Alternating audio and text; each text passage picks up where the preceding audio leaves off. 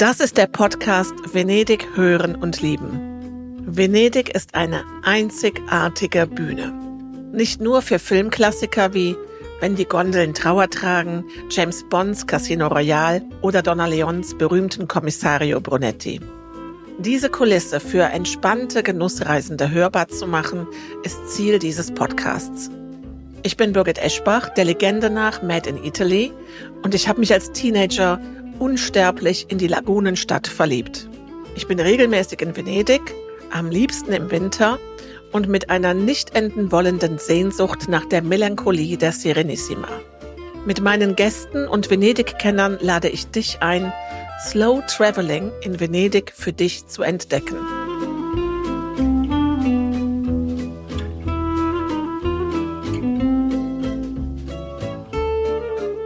Und schon sind wir im zweiten Jahr des Venedig-Podcasts und auch dieses Mal möchte ich dich circa viermal im Jahr mitnehmen, deine Venedig-Sehnsucht stillen und mit dir in die Lagunenstadt reisen.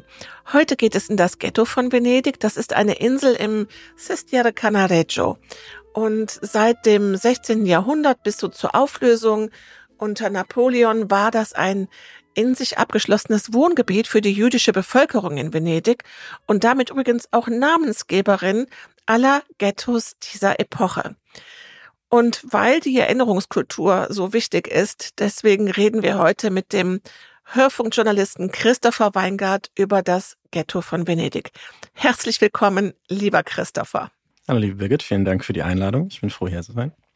Christopher, du bist selber Podcaster aus Venedig. Ja, das kann man nicht anders sagen. das trifft durchaus zu.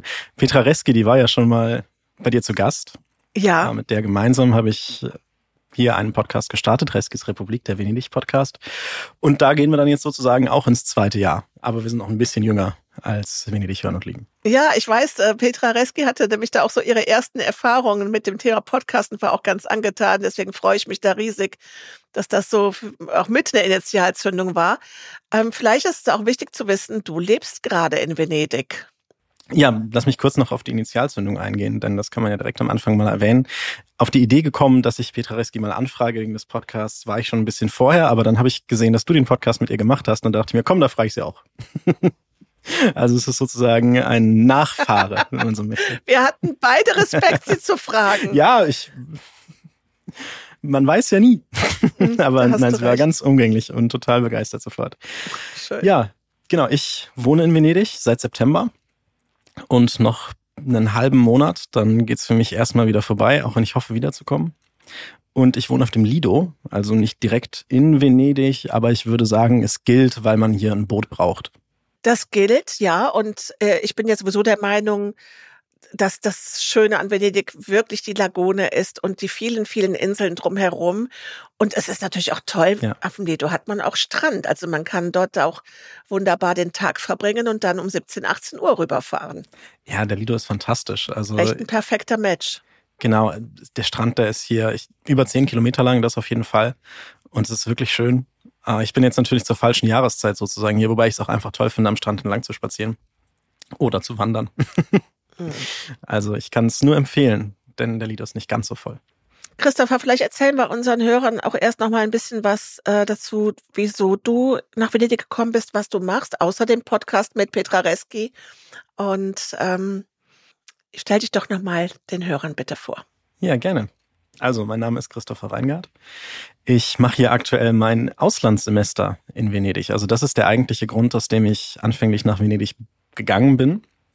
Und da ich auch nebenher oder nebenberuflich oder vielleicht auch mittlerweile beruflich für den Deutschlandfunk vor allem, aber auch für den Bayerischen Rundfunk Radio mache, beziehungsweise Podcasts mache, dachte ich mir dann, dass ich doch auch meine Zeit in Venedig dementsprechend füllen kann. Denn ich muss zugeben, das ist mein erstes Mal, dass ich in Venedig war.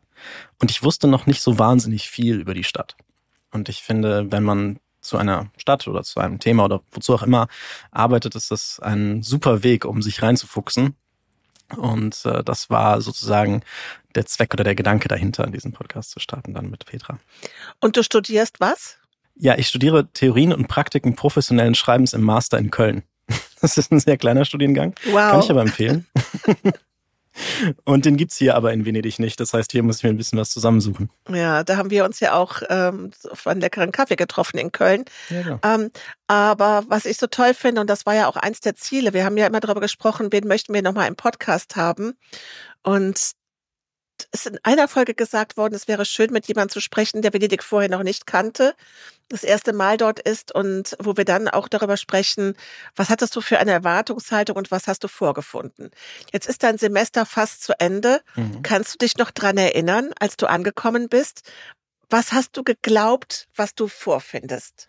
Also man muss dazu sagen, als ich angekommen bin, war ich gerade in so einer Arbeitsphase, in der ich wirklich alle Hände voll zu tun hatte und deswegen habe ich mir gar nicht so viel Gedanken machen können. Ich wusste, dass ich mein Auto mit auf den Lido nehmen kann, äh, denn hier hatten wir dann die Wohnung gefunden. Das fand ich gut, aber ansonsten wusste ich noch gar nicht so viel. Ich wusste, dass Venedig wahnsinnig touristisch erschlossen ist, um das Mindeste zu sagen. Und ich wusste, dass man Boot fährt. Aber ansonsten war es noch relativ uninformiert. Einfach mal reingestolpert. Und deswegen hast du gesagt, äh, bist du froh gewesen, dass du ein Auto mitnehmen kannst? Wahrscheinlich hast du dann relativ schnell gemerkt, dass du das Auto nicht brauchst, ne? Nee, ich, ich brauch's nicht. Aber ich äh, musste Sachen mitnehmen. Also mein Computer und meine Bildschirme und sowas zum Arbeiten, das wäre schwierig geworden auf dem Boot. ja, das stimmt.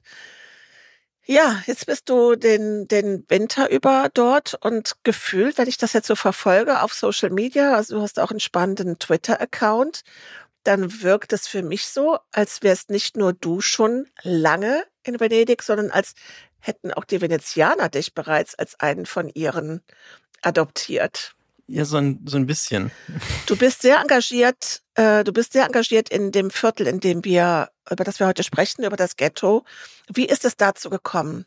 Nee, das war auch mehr oder weniger zufällig. Also, als ich meinen Bachelor gemacht habe, war ich im Aster und war darüber sowieso dann auch politisch immer mal wieder engagiert und war auch äh, ab und an Stolpersteine mit Putzen, die es ja in Deutschland eigentlich in jeder größeren Stadt gibt oder in fast jeder größeren Stadt. Und die gibt's in Venedig auch. Die gibt's tatsächlich in, ich glaube, über 30 Ländern. Und ich habe auch äh, mal mit dem ähm, Gunter Demnig gesprochen, der die macht. Das sind mittlerweile über 100.000 europaweit. Also es ist wirklich eine große Sache. Jedenfalls, die gibt's auch in Venedig. Und da habe ich ähm, mich mit, Freund, äh, mit Freunden dann dazu verabredet, die zu putzen. Und zwar anlässlich des 9.11. Der 9.11. war ein Donnerstag, das heißt, wir konnten da nicht, sind wir also am Samstag gegangen, am 11.11. .11. War dann ein anderer Karnevalsstart. Aber das war sozusagen das erste Mal auch, dass ich wirklich da war. Also die Stolpersteine gibt's auch über die ganze Stadt verteilt, sogar auf dem Festland, obwohl der Festlandteil Venedigs ja noch nicht so wahnsinnig alt ist im Vergleich. Und darüber habe ich dann die jüdische Gemeinde hier in Venedig kennengelernt. Und das haben wir dann noch ein mhm. paar Mal gemacht. Und die waren da sehr dankbar und auch ziemlich überrascht von. Also in, in, Deutschland ist es gar nicht so ungewöhnlich, zumindest meiner Erfahrung nach nicht, dass man Stolpersteine putzen geht, aber die Leute da von der Gemeinde waren doch sehr bewegt davon, dass wir das gemacht haben. Und wir waren auch bei, beim zweiten Mal anlässlich des 80. Jahrestags der ersten Razzia im Ghetto von Venedig 20 Leute aus fünf oder sechs Ländern. Also war es dann auch eine etwas größere Gruppe. Und so bin ich dann dazu gekommen, dass ich da die Leute jetzt ganz gut kenne und da auch gerne und häufiger bin. Also gestern zum Beispiel war ich auch da. Da war äh, die Gedenkveranstaltung für den äh, Shoah-Gedenktag, der ja am 27. Januar ist, aber das haben sie ja. dann am Montag gemacht. Ja, der ist gerade gewesen. Jetzt sag mir doch mal, du bist auf die jüdische Gemeinde zugegangen. Also du bist nicht nur hingegangen, sondern eben auch auf die Mitglieder zugegangen. Wie hast du das gemacht? Die haben eine Webseite. Ich habe denen einfach mal eine Mail geschrieben. Das klappt in erstaunlich vielen Fällen. ja, toll. Und das sind auch diese Berührungspunkte, die man dann gerade gar nicht zu brau haben braucht, ne? Ja, genau.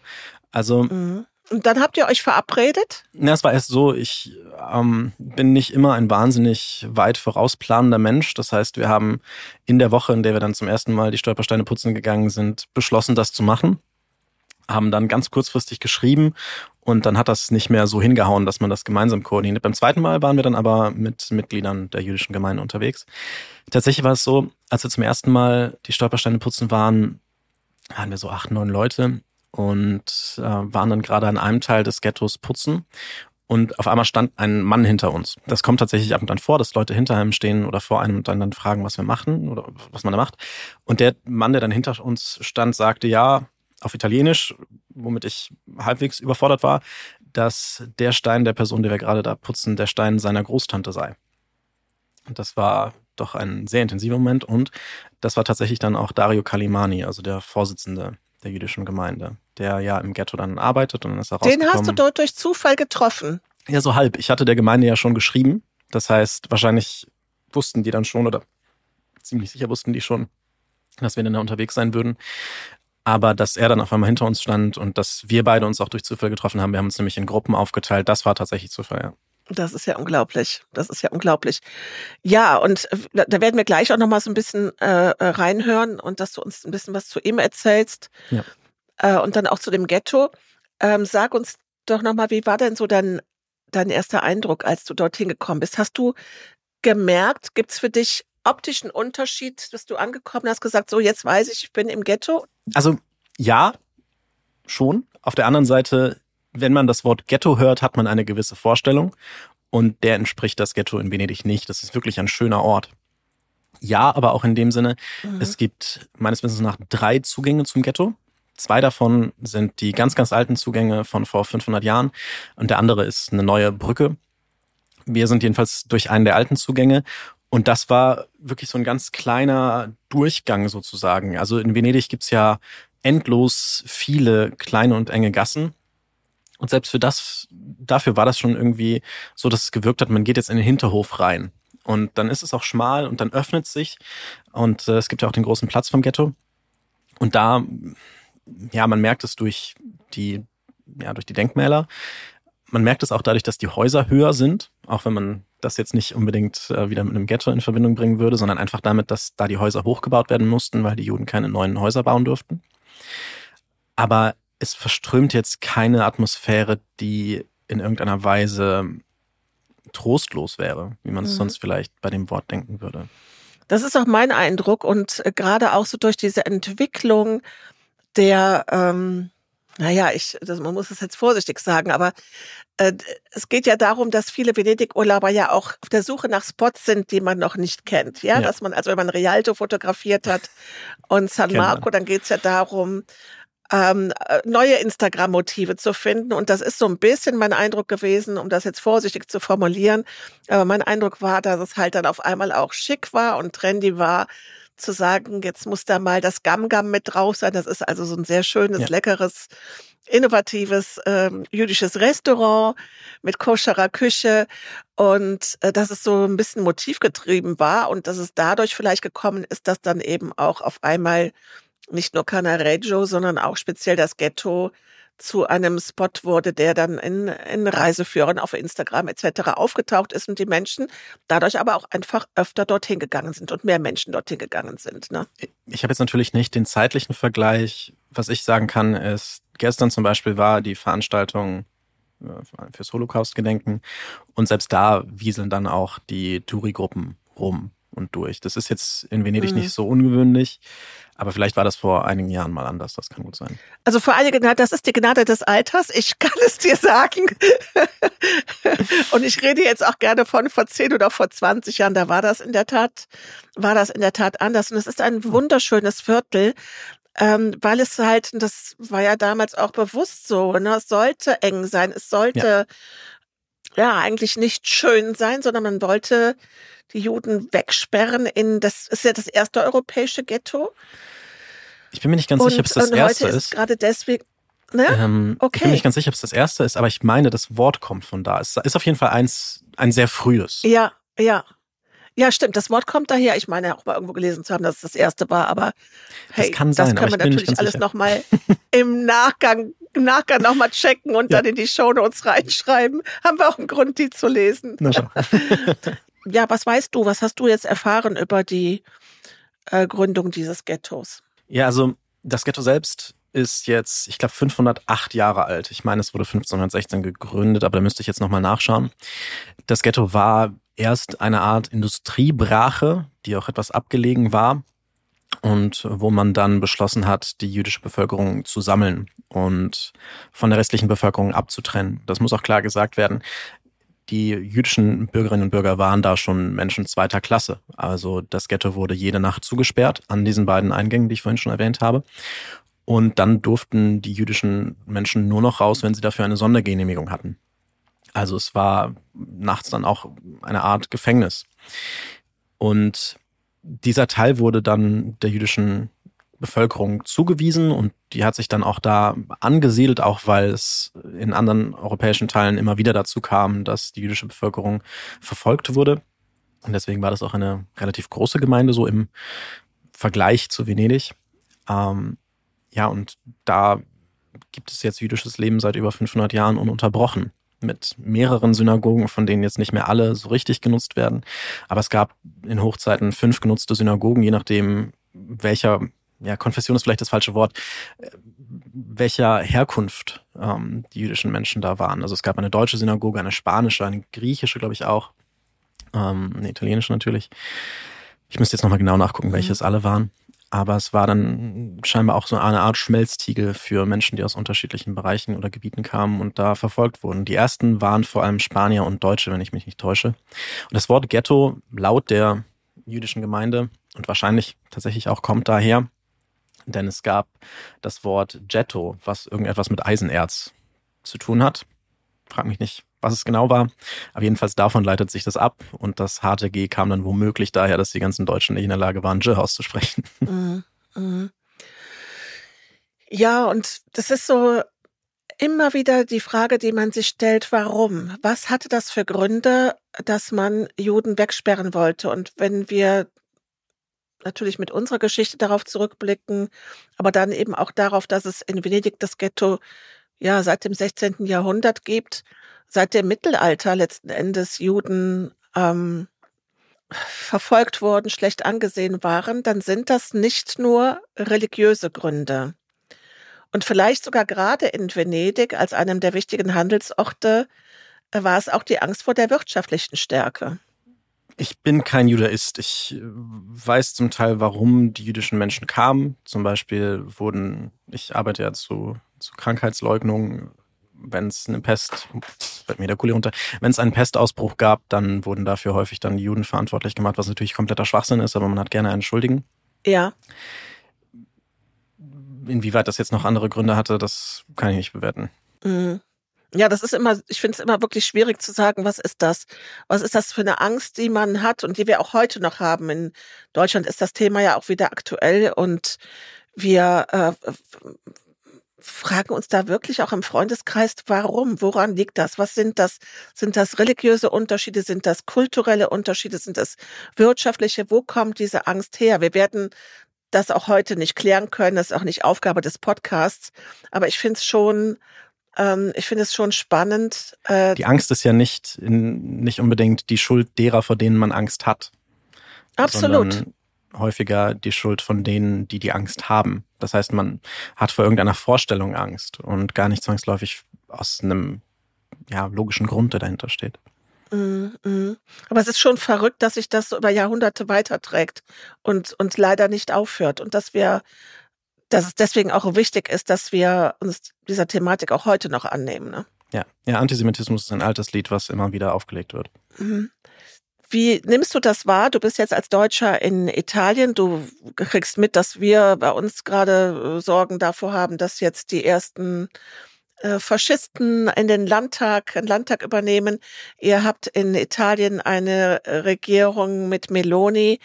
Ähm, wie ist dein Blick auf Antisemitismus im Moment in Venedig oder vielleicht sogar auch in Italien? Es gibt schon Angst der jüdischen Bevölkerung. Das hat sich im Gespräch mit Dario Kalimani auch immer wieder herausgestellt. Wenn man auf dem ähm, Platz im Ghetto ist, dann sieht man da auch Militärpräsenz. Die sind da seit dem 11. September 2001 und die sind da, denke ich, auch nicht zum Spaß. Also man merkt schon, irgendwas, ja, irgendeinen Grund zur Sorge gibt es. Dass die Rechten und auch die Neofaschisten jetzt in Italien wieder in der Macht sind, Dario Kalimani meinte zu mir, das tue besonders weh. Denn da sind Leute bei, die sich ganz offen in der Tradition von Mussolini betrachten. Und Mussolini war derjenige, der beispielsweise 1938 die Rassengesetze in Italien eingeführt hat. Viele behaupten, es sei ein Gefallen an Hitler gewesen, andere widersprechen dem. Ich gehöre eher zu denen, die widersprechen.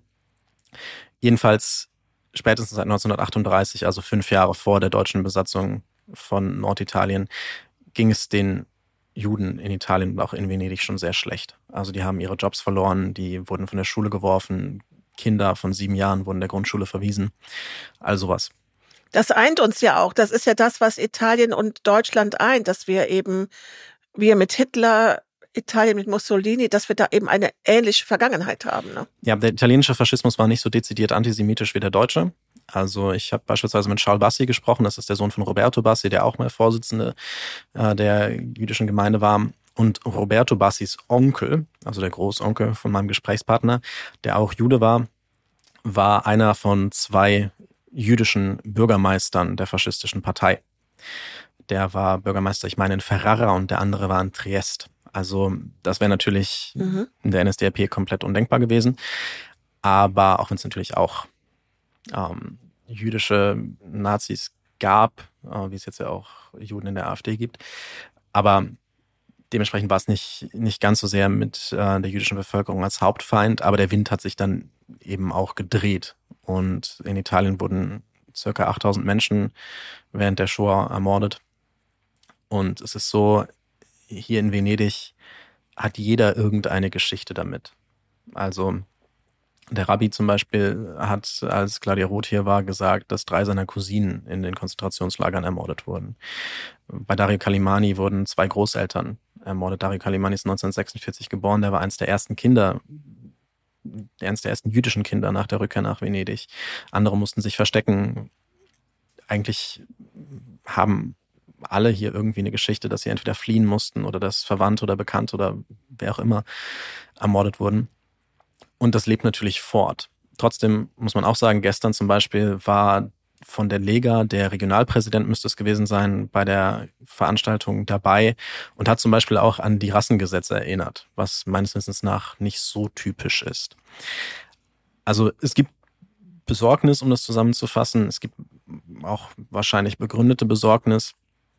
Aber die italienische Geschichte, auch die italienische faschistische Geschichte ist auch anders, als sie in Deutschland war wenn auch nicht. Ja, absolut. Das wollte ich wollte das jetzt auch nicht äh, damit gleichstellen, sondern äh, nur sagen, es ist ja immer so ein schwieriges Thema auch, ja, darüber zu sprechen. Aber ich wollte wollte damit nur sagen, dass es halt im Vergleich zu anderen europäischen Ländern einfach nochmal ein anderes Verständnis, eben auch jetzt in der Generation, die jetzt lebt, äh, gibt, dass wir eben Eltern, Großeltern haben, die eben da noch was zu erzählen können.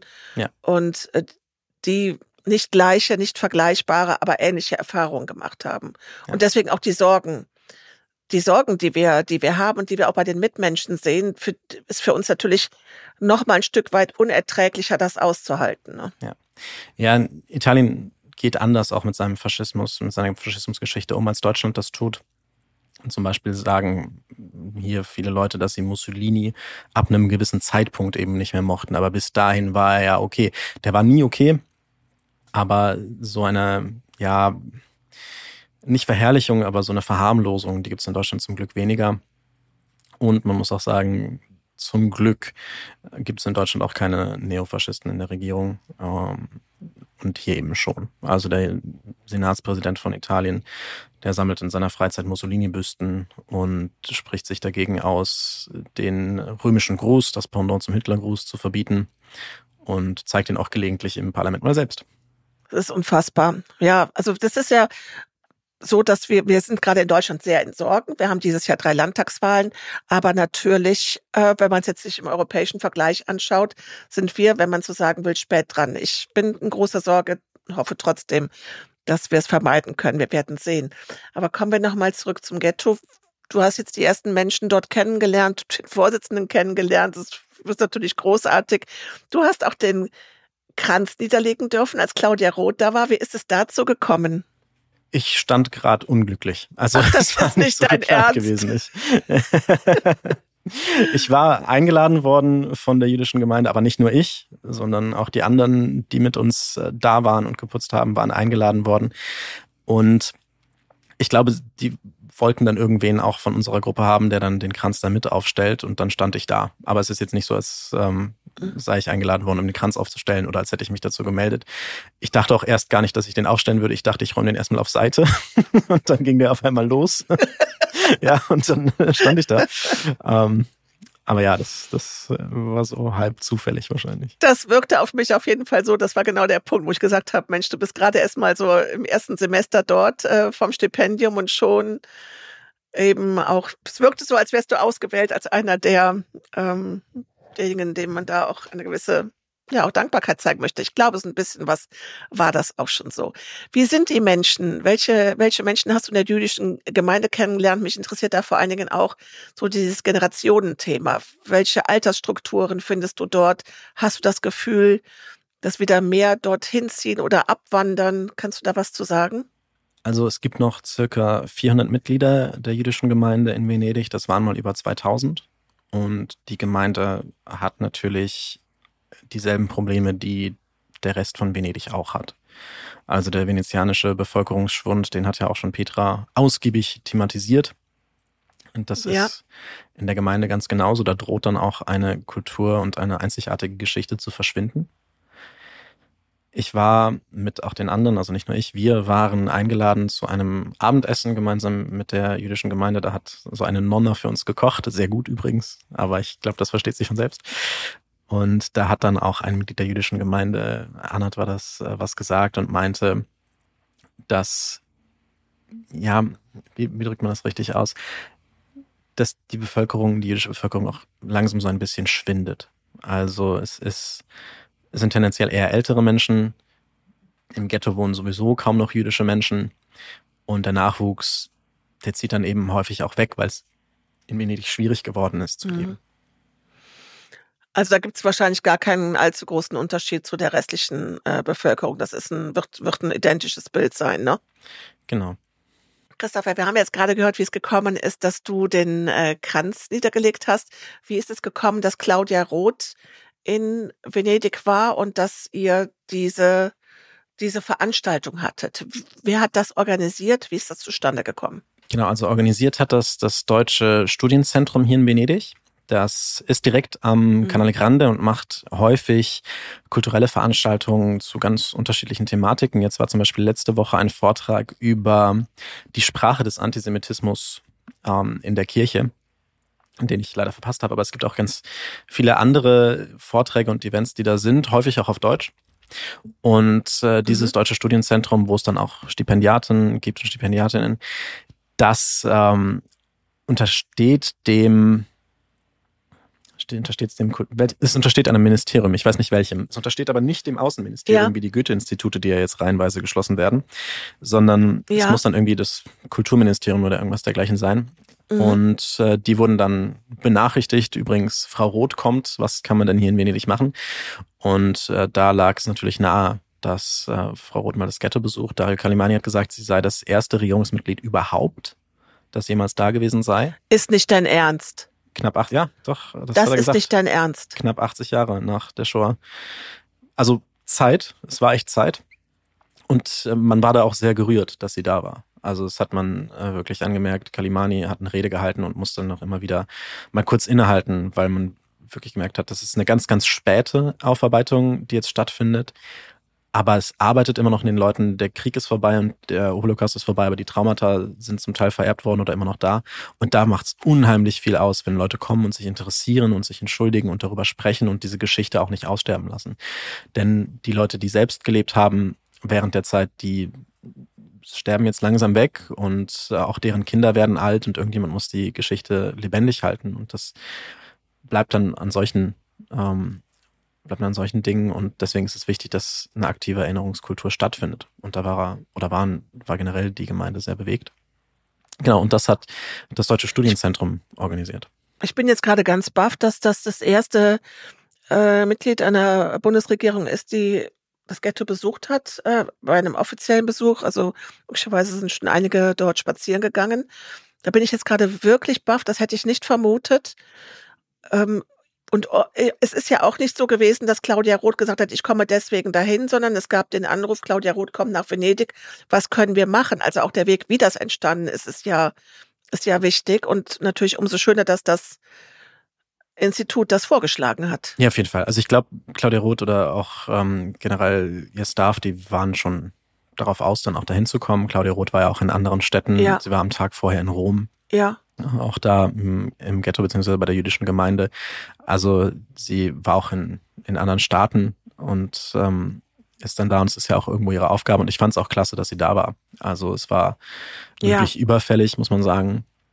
Sie war dann am nächsten Tag ähm, bei Mose, was ja hier ein weniger geliebtes Projekt ist. Also es war auch kein Besuch, bei dem man die ganze Zeit jubeln müsste oder sollte.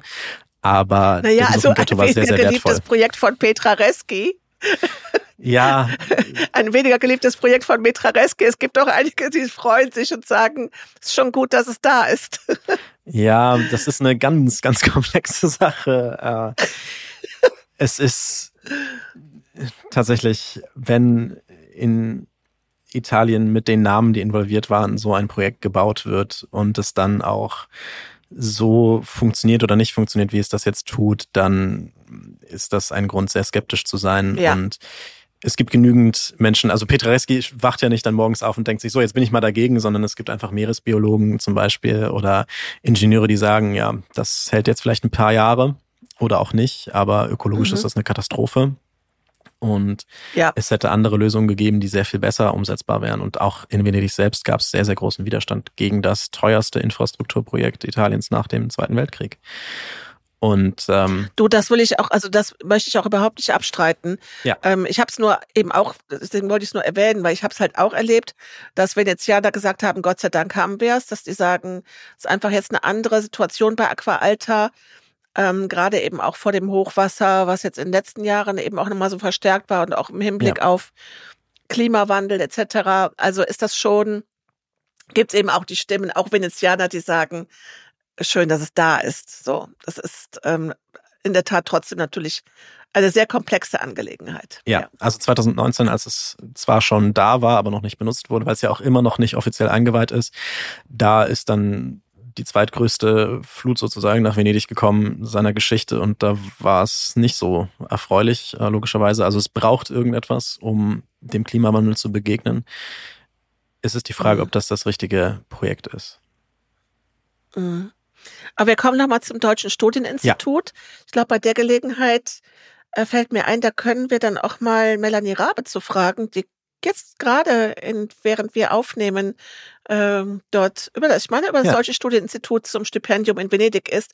Und es ist so schön, ihrem Instagram-Account und ihrer Begeisterung zu folgen. Also sie kann ihr Glück gar nicht fassen, was sie da jetzt in Venedig alles entdeckt und sieht. Das ist auch ein ganz toller Ort, mhm. dieses Studienzentrum. Also die haben einen alten Palazzo mit einer Terrasse, von der man direkt auf den Canale Grande blickt. Das ist schon wirklich sehr schön und das wird da auch mit sehr viel Liebe behandelt und äh, ja, instand gehalten und die Veranstaltungen sind, sind auch sehr interessant. Also ich kann es schon empfehlen, dass man da mal vorbeischaut. Das äh, lohnt sich dann doch schon. Das sind ja auch die Sehnsuchtsorte, die wir haben, ne? dass man so denkt, wenn man vorbeifährt, ich möchte gerne mal in einen der äh, Palazzi reinkommen und möchte mal unter einem von diesen großen Murano-Leuchtern stehen und es nicht nur von außen sehen. Ja, und da gibt es irgendeinen Spiegel, da hat sich schon Rilke drin gespiegelt, habe ich mir sagen lassen. Ach, und ich. Ach, Rilke und du, wollte ich genau. gerade sagen. Also. Nicht bescheiden anfangen. Und dann noch Melanie Rabe, also wenn wir da jetzt nicht genau. hin müssen. Ich weiß ja. es nicht. Naja. Aber das ist auch in der Tat etwas, was ich so schade finde. Äh, auch das hat sich verändert in Venedig. Früher konnte man, wenn man abends über den Canal Grande gefahren ist, in der Tat noch viel mehr beleuchtete mhm. äh, in beleuchtete Räume reinschauen und hat dann diese unfassbar schönen großen Kristallleuchter gesehen, äh, die Glasleuchter Murano Glas. Und heutzutage ist das, das konnte man richtig ent diese Entwicklung in den letzten 20 Jahren mitmachen, wie dann doch die Lichter ausgingen, weil ja. sie aufgekauft worden sind von internationalen Investoren und eben ja. Ja, die Lichter ausgehen ist das richtige. Die Lichter raus, äh, die Lichter ausgehen ist auch das richtige Stichwort. Also da würde ich auch wirklich nicht leben wollen. Da steppt der Bär und das ist dann, glaube ich, auch nicht mehr angenehm da zu sein. Und es ist ja leider in Venedig ganz häufig so. Du hattest nach den Orten gefragt, die ich am meisten mag. Ich, da musste ich kurz überlegen. Bei dem Ort, den ich am wenigsten mag, muss ich nicht überlegen.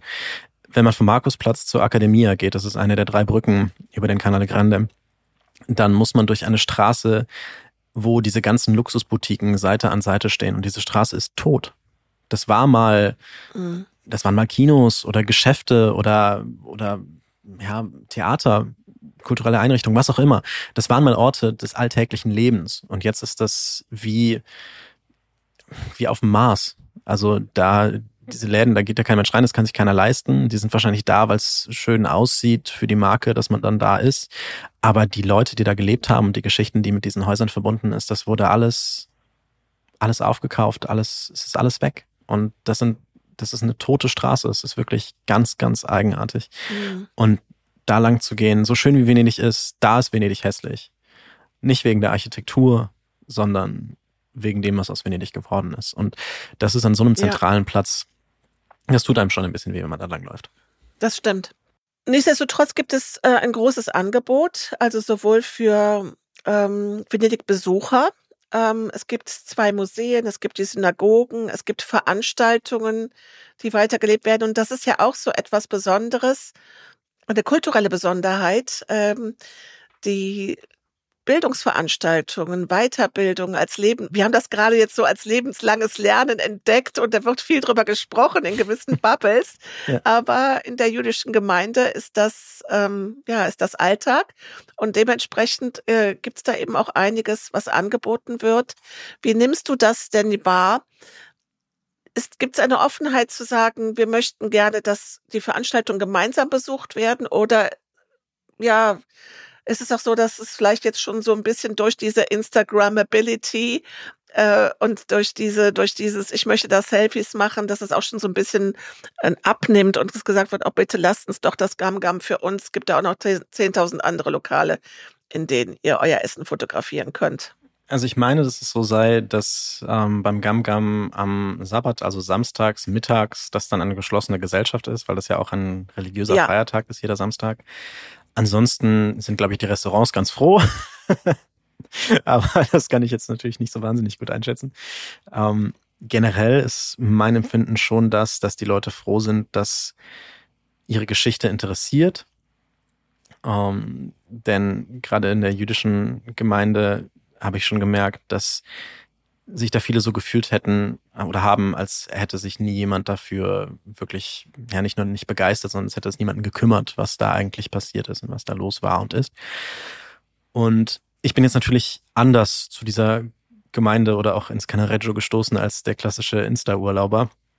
Und deswegen äh, kann ich das nicht so wahnsinnig gut be bewerten es ist eben eigentlich dann immer was los und das ist vielleicht auch gar nicht so schlecht, aber jetzt im Winter, gut, jetzt von ein paar Tagen an Karneval angefangen, aber jetzt im Winter ist Venedig dann auch manchmal ziemlich leer, denn wenn die Touris weg sind, dann ist das eine Stadt, die ausgelegt ist für eine Viertelmillion Menschen, in deren nicht mehr 50.000 wohnen.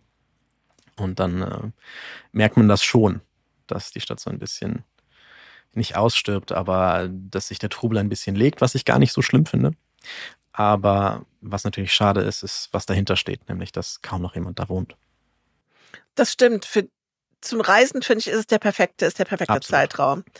Ähm, weil genau das hat man dann. Man kann diese, diese Melancholie, sag ich ja immer so, im Winter äh, genießen. Man kann aber auch die Viertel entdecken. Man kann durch die engen Gassen gehen. Man findet einen Platz in der Bar. Ich muss dich irgendwie eine Woche vorher reservieren, wenn ich irgendwo hin möchte. Ich muss mir nicht Tickets Monate vorher online bestellen für Museen. Also das ist schon, das ist schon auch Luxus, den Winter dort zu erleben.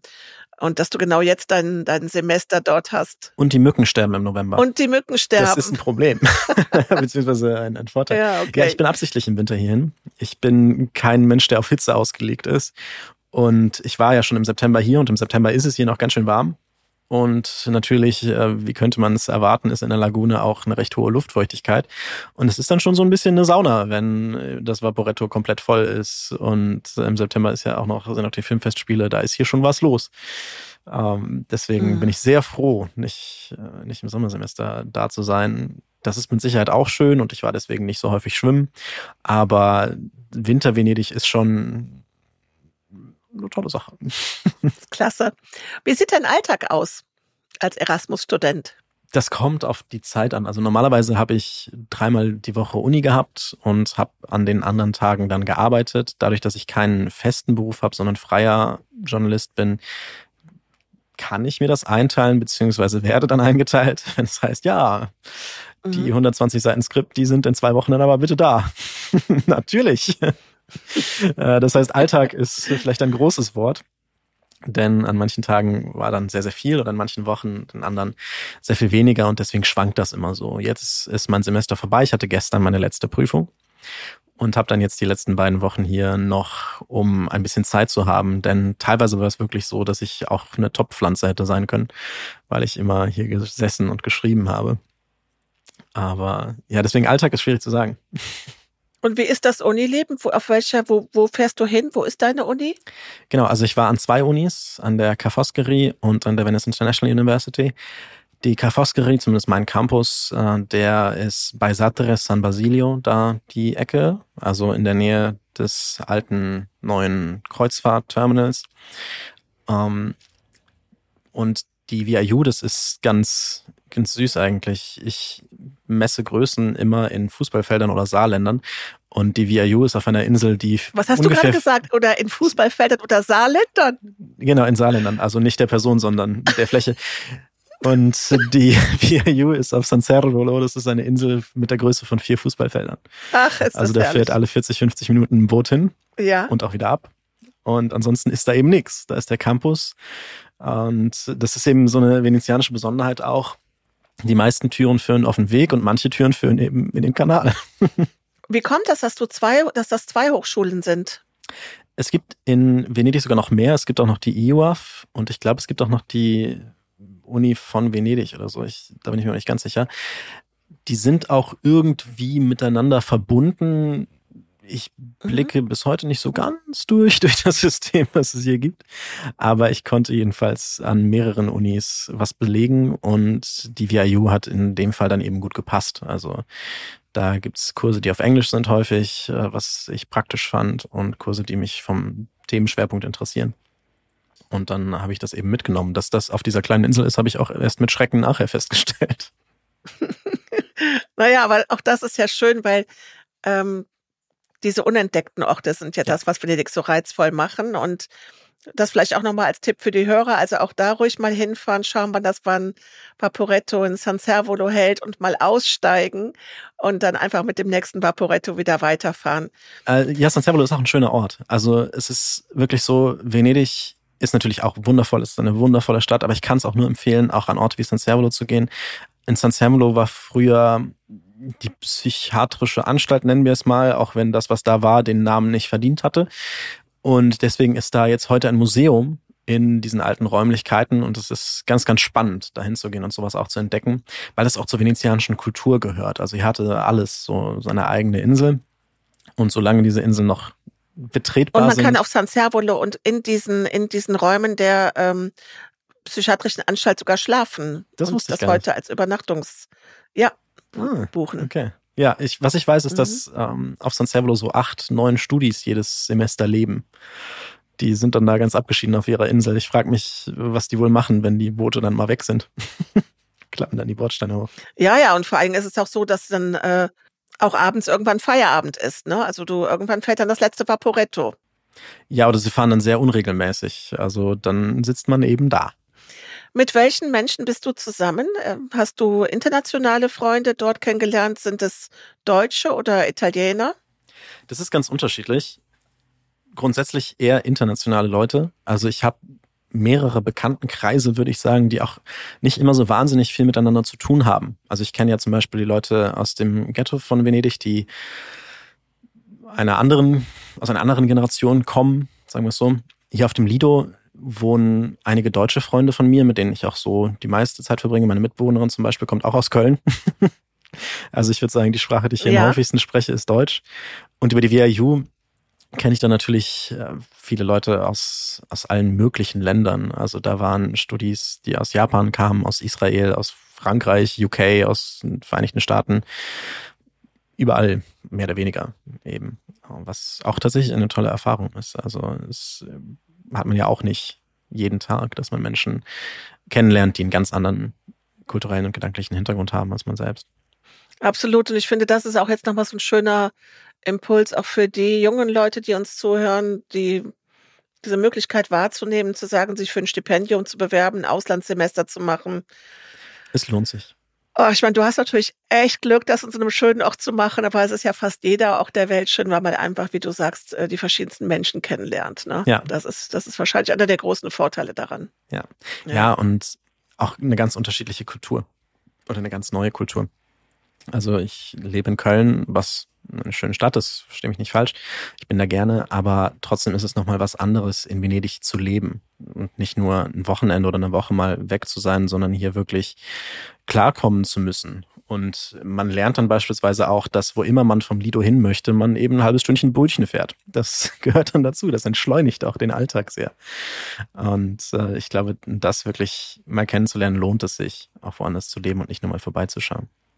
Du bist ja zwischendurch auch in Köln. Wir haben uns ja jetzt auch während des Semesters dort getroffen. Wie ist das für dich, wenn du dann wieder in diesen, alle zwei Minuten fährt eine U-Bahn, eine Straßenbahn und in den Trubel rund um Neumarkt und Heumarkt kommst? Ja, ich habe schon gesagt, ich finde, wir sollten in Köln auch nur noch Boot fahren. Ich weiß noch nicht, wie wir das in den Kanälen machen, aber da wird sich doch mit Sicherheit was machen lassen. Ähm, KVB ist schön und so, aber mit der 15 dann durch die Gegend zu eiern, ist dann doch nicht so schön wie mit dem Vaporetto am Markusplatz vorbeizufahren. Aber gut, wer konnte das erwarten? Es ist schon anders und mir fehlt dann auch das Wasser. Petra Reski hat in einem ihrer Bücher mal geschrieben, endlich wieder Wasser. Und das kann ich wahrscheinlich noch nicht so gut nachvollziehen, wie sie das kann. Aber dieses Gefühl, man ist jetzt wieder auf dem Wasser, es bewegt sich, alles schwankt, das ist schon schön. Das ist, das ist super. Und ich finde, das ist auch genau das. Und du siehst es auch immer, ne? Egal wo du lang gehst, du guckst halt irgendwann aufs Wasser. Ja. Ähm, also selbst vom Lido aus. Und das ist äh, eben auch so was Besonderes.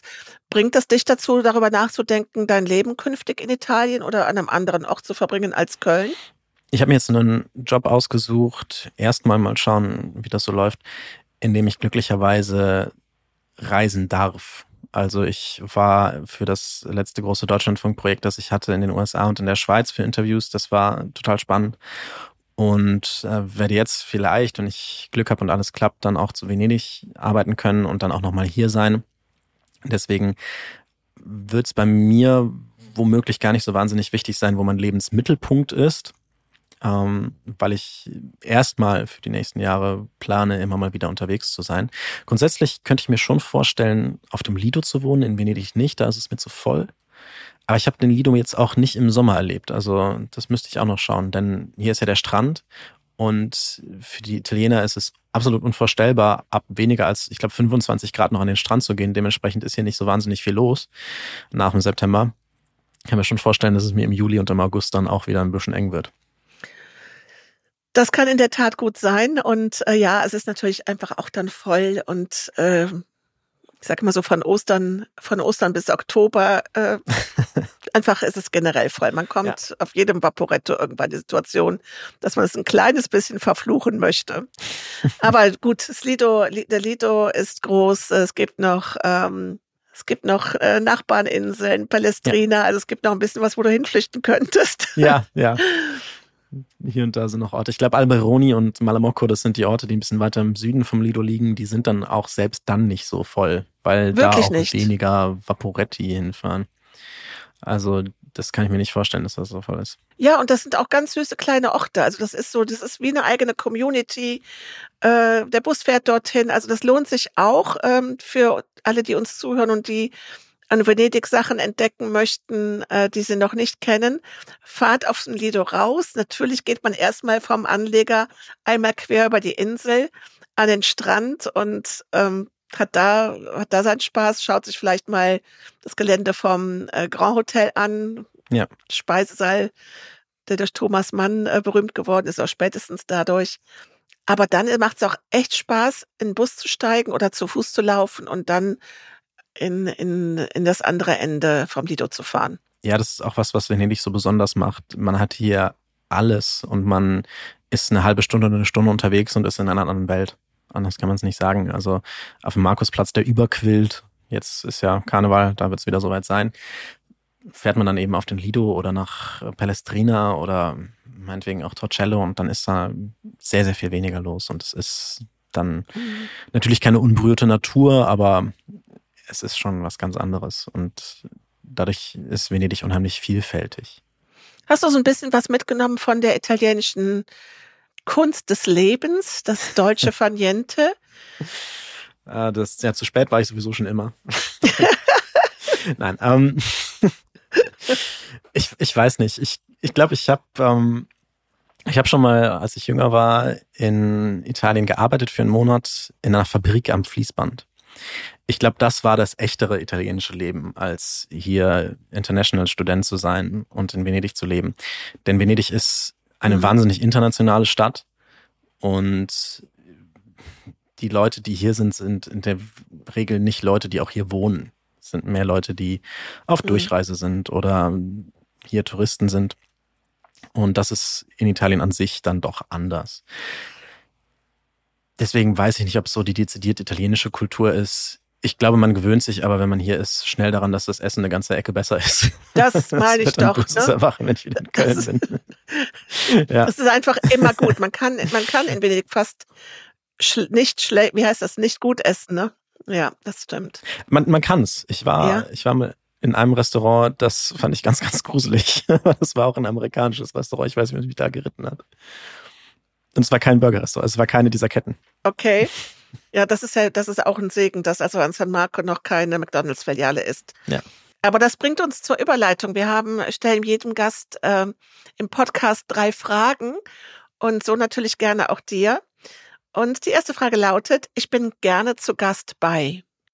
Puh, wo bin ich gerne zu Gast? Ähm, ich war sehr gerne zu Gast auf San Servolo an der VIU. Da war ich natürlich nur halb zu Gast und halb Studi, aber das ist nochmal eine ganz andere Community, weil da dann 80, 90 Leute mehr sind nicht in der Studierendenschaft weil die dann da auf dieser Insel sind, so Schicksalsgenossen sozusagen und sich dann eine eigene kleine Gesellschaft daraus bildet. Und das ist total spannend. Also das hatte ich auch so vorher noch nie. Das heißt, auch wenn es mhm. wahrscheinlich nur so halb zählt, würde ich das trotzdem einmal angeben, bitte. Das finde ich auch total schön, auch dass du sagst, dass du dich da als Gast gefühlt hast, äh, als Student. Hast du im Ghetto noch einen, einen Ort, wo du sagst, ähm, Bar oder Restaurant, was du uns empfehlen kannst? Also tatsächlich ist Gam Gam ziemlich gut. Also da kann man schon mhm. sehr schön einkehren. Es gibt im Ghetto eine kleine jüdische Bäckerei, bei der ich aber nicht weiß, wie die heißt. Aber die machen unheimlich tolle Sachen. Ah, da kann man sich aber nicht reinsetzen, deswegen weiß ich nicht, ob man es zählen kann, ob das zu Gast ist. Ansonsten mhm. gibt's auch noch eine Bäckerei, ich glaube, die heißt Meier, das ist aber eine Kette, aber trotzdem ist ja. es da sehr schön, weil es so schön ja. gelegen ist. Und das muss man eben auch dazu sagen, was die Italiener an Gebäck und so Konfesserie zaubern, das äh, das ist schon von einer anderen Qualität. Traumhaft, oder? ja. Ja, Meier gibt es auch auf der Judecca und das finde ich auch immer sehr schön. Gehe ich morgens gerne frühstücken. Kommen wir zur zweiten Frage. Das sollte man sich einmal gönnen. Eine Fahrradtour über den Lido. Und dann am besten noch, äh, es gibt eine Fähre rüber nach Palestrina, das ist wahnsinnig schön. Und wenn man ähm, nicht ganz so viel strampeln möchte, man kann sich hier auch E-Bikes leihen, dann geht das ganz fix. Der Lido ist ungefähr zehn Kilometer lang, das ist machbar. Ach danke, das ist aber ein wunderschöner Tipp. Der ist klasse. Das heißt, ich fahre rüber zum Lido, miete mir dort ein Fahrrad und dann bis zur Palestrina. Ah, das ist ein, wir haben es nicht geprobt, aber schöner hätte, schöner hätte ich es mir jetzt gerade nicht wünschen können. Das freut mich. Ja, es ist auch wirklich eine schöne Strecke und das lohnt sich sehr. Mhm. Mein Seelenort in der Lagune? Puh. Ich glaube, es ist so. Ich habe ja hier relativ viel arbeiten müssen, relativ schreiben müssen und teilweise auch über Themen, die nicht so wahnsinnig schön sind. Also sei das jetzt die Folgen, die wir über die Shoah gemacht haben, oder sei das das Deutschlandfunkprojekt über AIDS-Leugnung. Das ist ja thematisch relativ düster. Und was ich immer gemacht habe oder häufig gemacht habe danach, ist, dass ich zum Strand gegangen bin und dann am Strand entlang spaziert. Nun ist das jetzt kein einzelner Ort, aber ich würde sagen, der Zugang zum Strand und dann, äh, wenn man da ist, das ist bei mir dieser Free Beach, also das ist nicht der Thomas Mann-Teil, sondern ich bin weiter im Norden vom Lido, da zu sein und da lang zu spazieren, das ist sehr, sehr meditativ, sagt man, glaube ich, heute. Und ich finde, genau das tut halt auch gut, äh, als Venedig-Besucher, als Tourist, diesen Mix zu haben, zu sagen, ja ich tauche ein in das Wuselige, in das Enge und dann diese Möglichkeit zu haben, zu sagen, ich fahre raus aufs Lido, auf den Lido und habe dann dort die Weite und habe diesen unendlichen Blick äh, aufs Wasser. Das ist das, was genau diesen Reiz von, von Venedig-Urlaub ausmacht. Ja, und auch dem Leben. Also ich meine nicht nur der Urlaub, auch dem natürlich dem Leben, dem Leben in Venedig. Aber als Urlauber finde ich bleibt kommt das oftmals zu kurz. Und deswegen ja. ja auch immer der Appell. Das hatten wir auch mit Petra schon in der Folge. Bitte, bitte zwei, drei, vier, fünf Übernachtungen gerne bleiben, damit man all das entdecken kann. Es lohnt und nicht sich immer nur als nicht. Tagestourist. Das also ja. wenn man nach Venedig kommt und die Rialto-Brücke fotografiert und, ähm, und auf den Markusplatz geht, das kann man auch bei Google Street View machen oder dem Street View eures Vertrauens. Wenn man mhm. wirklich nach Venedig kommen möchte, dann muss man sich ein bisschen Zeit nehmen. Das hat die Stadt auch verdient. Also was will man in eine Stadt fahren, die ich jetzt nach einem halben Jahr fast noch nicht fertig erkundet habe und nach zwei Tagen behaupten, ja, jetzt weiß ich, was hier los ist. Das, ich weiß nicht, das kann ich mir irgendwie nicht vorstellen. Das wäre nichts für mich. Und das kann ich auch nicht empfehlen. Man sollte sich die Zeit nehmen, wenn man sie entbehrt. Christopher, ich finde, das war ein wunderschönes Schlusswort, zu sagen, dass Venedig das verdient hat. Ganz herzlichen Dank, dass du dir die Zeit genommen hast. Sehr gerne. Und allen Hörern, die jetzt diesen Podcast zu Ende gehört haben, empfehlen wir dann, sich auch die Folgen anzuhören, die Christopher für den Deutschlandfunk gemacht hat über das Thema 40 Jahre AIDS. Wir verlinken das in den Show Notes und ihr werdet, ähm, ihr werdet euch wundern, wie viele Parallelen ihr zu der Zeit der Pandemie in Deutschland entdeckt. Ja. Danke, Christopher. Ja, danke, Birgit, dass ich eingeladen wurde. Es war sehr schön. Und liebe Grüße nach Köln, nehme ich an. Ja, genau ins Rheinland. Also hier ist auch gerade Karnevals, ähm, die Karnevalszeit. Und ja. äh, während du in Venedig ähm, zum Gedenken warst, war ich bei den Blauen Funken auf der Sitzung. Aber ich habe an dich auch gedacht. auch schön. Ja, muss auch sein. Das war der Podcast Venedig hören und lieben. Wenn du mehr über Venedig hören möchtest, drücke die Glocke und abonniere den Podcast.